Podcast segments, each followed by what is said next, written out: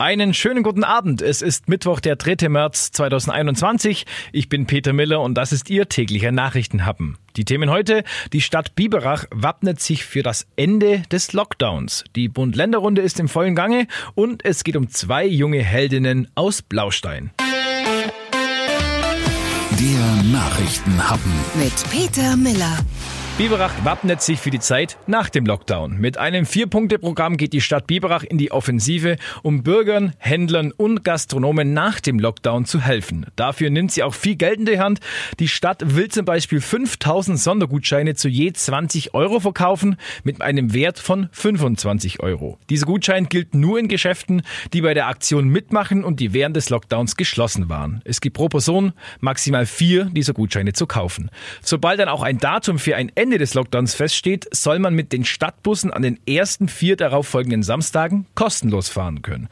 Dazu kommt auch, dass das Parken in den städtischen Parkhäusern an diesen ersten vier Samstagen kostenlos ist. Als vierte Sache sollen dann hier und da auch wieder kulturelle Veranstaltungen stattfinden. Natürlich alles unter den geltenden Corona-Verordnungen. Erleichterung soll natürlich auch das für nächste Woche geplante Schnelltestzentrum auf dem Viehmarktplatz bringen.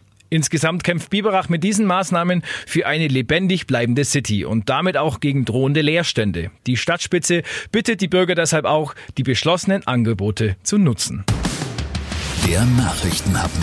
Top News aus Deutschland. Welchen Kurs wird Deutschland in Sachen Corona nun einschlagen? Oder wird sich überhaupt etwas ändern?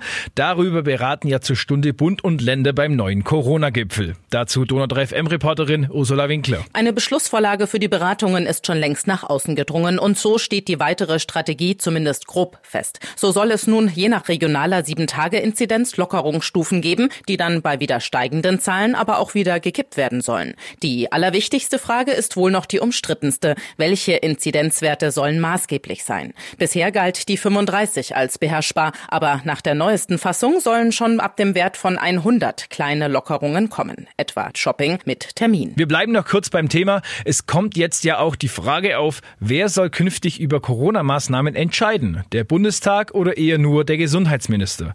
Noch hat er dank des Infektionsschutzgesetzes das Sagen, doch das könnte sich jetzt ändern. Das Gesetz endet nämlich. Morgen stimmt der Bundestag über eine Verlängerung ab. Dazu Alexander Kulitz, Ulms FDP-Bundestagsmann.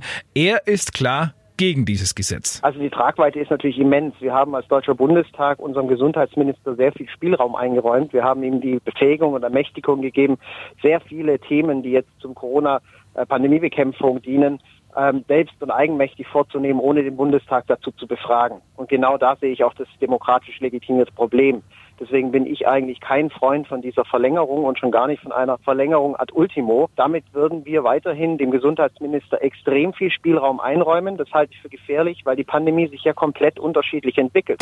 Der Nachrichtenhappen. Das Beste zum Schluss. In Elchingen wurde ja seit Samstag ein 30-Jähriger vermisst. Am Montag wurde der Mann dann in Blaustein-Herrlingen gefunden. Aber nicht von der Polizei, sondern von zwei neunjährigen Freundinnen. Kalea und Lena heißen die zwei Damen und uns gegenüber haben die zwei Freundinnen ihre Heldentat mal geschildert. Eigentlich wollten die zwei ja spielen gehen. Also Lena ist zu mir gekommen und dann wollten wir halt mal in Lindenhof laufen. Wir sind die Treppen runtergegangen und dann haben wir da einen Mann sitzen sehen.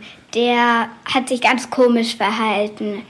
Und dann dachten wir erst, das wäre einfach normal und sind dann weitergegangen und dann haben dann unten gespielt. Und danach haben uns zwei Mädchen aufmerksam darauf gemacht, dass der Mann sich richtig komisch verhält. Und dann haben die zwei Mädels wirklich sehr vorbildlich gehandelt. Wir sind dann zu Kaleas Mama gegangen und haben dann gesagt, da war da so ein Mann, der verhält sich ganz komisch. Und dann hat Kalias Mama gesagt, dann gehe ich da mal mit. Und dann haben wir es ihr gezeigt. Sie ist dann vorbeigegangen, hat sich dann den Mann angeschaut. Der Mann wurde gesucht.